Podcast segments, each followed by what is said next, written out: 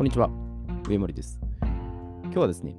前後祭壇を意識するっていうことについてお伝えしていきます。えー前後祭壇っていうのは、まあ、前祭であるその過去と、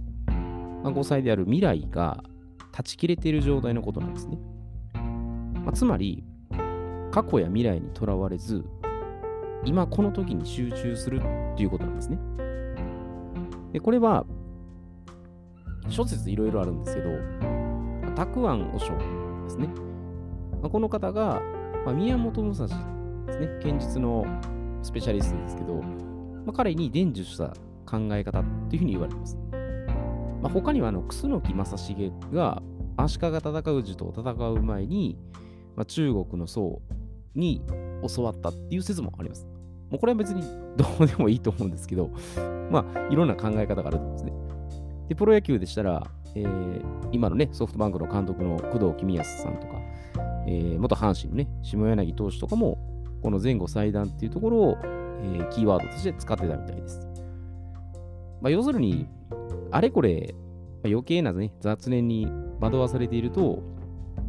まあ、目の前のやるべきことに集中できずに、結局、何もできなくなるんですね。だから過ぎてしまったことを、まあ、ぐだぐだと引きずったり、で、まだ起こりもしない先のことに、まあ、取り越し苦労していることが、が非常にもったいないんです。で、この前後祭壇と似たような考え方として、まあバガリズムさんですね。えー彼があるテレビ番組の中で、まあ、おっしゃってた言葉があるんですね。で、それが、怖いのは、先が見えないからじゃなくて、先が見えるから。でこれも非常に、まあ、未来を考えすぎてるっていうところに、まあ、要点を置いてるんですね。で確かに、まあ最悪の事態は、まあ、考慮すべきことではあるんですよね。でしかし、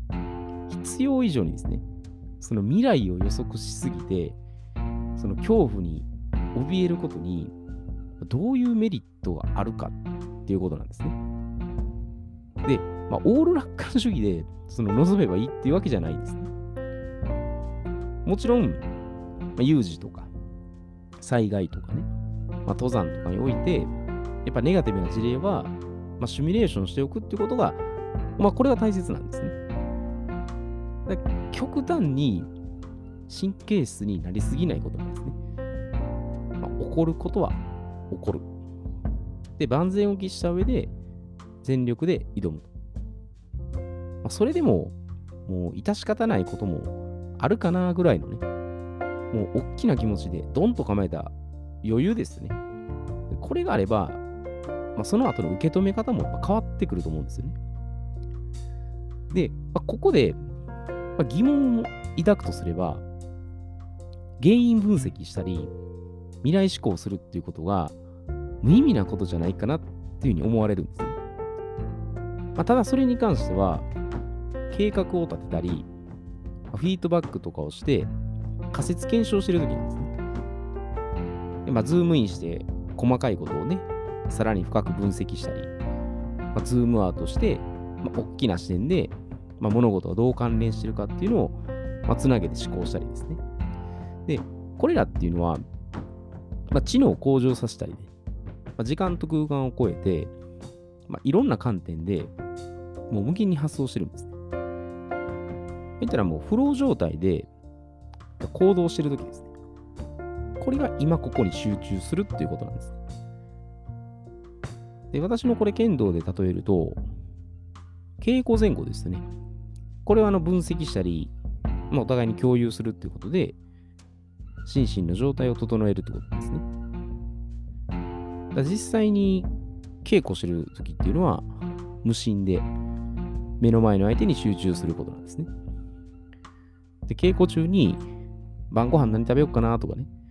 こう一瞬でもやっぱり思い巡らせたらもう終わりなんですね。で無論、試合ではこれ、なおさらです。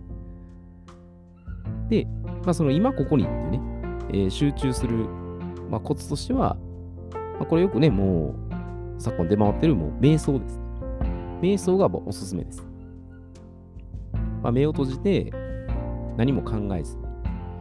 に。で、腹式呼吸ですね。鼻から吸って、口から吐く。ここに意識を向けるんですね。で、それ以外のことはもう一切何も考えない。もう空っぽ状態にするんです。で、アメリカの企業とかでは、まあ、Google さんとかね、あの、まあ、Yahoo さんとかいろんな IT 企業さんが、マインドフルネスで、これを称して実施してるんですけど、厳密に言えば、これ瞑想とは異なるんです。まあ、宗教的な意味合いとか、まあ、いろんなところなんですけど、まあ、要はもう自分に合ったやり方ですね。まあ、それを選んで、まあ、リラックスできてればいいと思います。そこまでなんか事細かに、あの、ああだこうだっていう必要はないと思います。で、まあそういった観点がですね、こう現代社会があれこれですね、余計に付け足しすぎてる可能性があるんです。で、昔の人はね、すごいこういうところを、やっぱりデータとかね、その、数値ばっかりに目をつけずに、まあ、経験ですよね。これでずっと一つ編み出してたところはすごいんですよね。だ食事でも、まあ、腹八分目に医者いらずっていうことわざがあるように、もうほどほどにするっていうのが最良なんですね。もちろんやる行動に対してはね、もうフルパワーでやったらいいんですけど、過剰にしすぎないんですね。だからスマホとかテレビも、まあ、寝るときとかも部屋に置かずに、雑音を入れないっていうところですね。だ今集中するってことを何かっていうのをね、明確にしたら、まあ、おのずとですね、あの引くことがわかるんですね。集中力をもう高めるために必要なことは、もうこれはもう肉体を整えて進化させることなんです。瞑想に集中できるのも健康体であるからなんですね。で、その健康体であるためには、普段から食生活、運動をしたり、きちんと睡眠をとって、バランスをよく整えてるっていうことなんですね。ものすごくこれ当たり前といえば当たり前ですけど、まあ、人間やっぱそこはなんか吹っ飛ばして、やっぱ頭だけなんとかしようっていうふうに持っていくんですね。で、これあの、心技体っていうね、あの概念で言えば、体ですよね。体の土台から着実に基礎固めをするっていうことですね。で、まあ、仕事やスポーツでも、もう全く同じですね。で真っ先にその技術的なテクニックを習得しても、もすぐに挫折します。で肉体が安定してるからこそ、心ですね、次の感情が整えられるんです。で、その心身が磨かれて、ようやく技に入るんです。それでもまだ入門レベルです。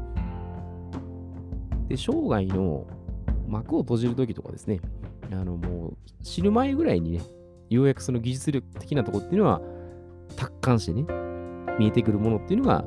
まああるんじゃないかなと思いますね。まあ全てにおいてそうかもしれませんけどね。だから今自分が行っていることをもう心を込めて真剣に取り組む。もうこれに尽きると思います。まあ、あれこれね、やっぱりこう、情報がたくさんね、こう、入りすぎてるんで、もう惑わされることはたくさんあるんですけど。まあ、それでも、も自分がやることはまず何かって考えた上で、いらないものですね。いらないものをまず引いていって、で集中するときはもう一切そこに全部神経集中させてやるでそれでもしね、何か計画がなかったらまた書いたらいいだけのことなんで、あんまりそこにこうね、あのー、余計な、ね、考えを持たずにやるべきことはもうきっちりやって、で、またフィードバックして繰り返す。本当にその繰り返しじゃないかなと思います。えでは、今日はこれで失礼いたします。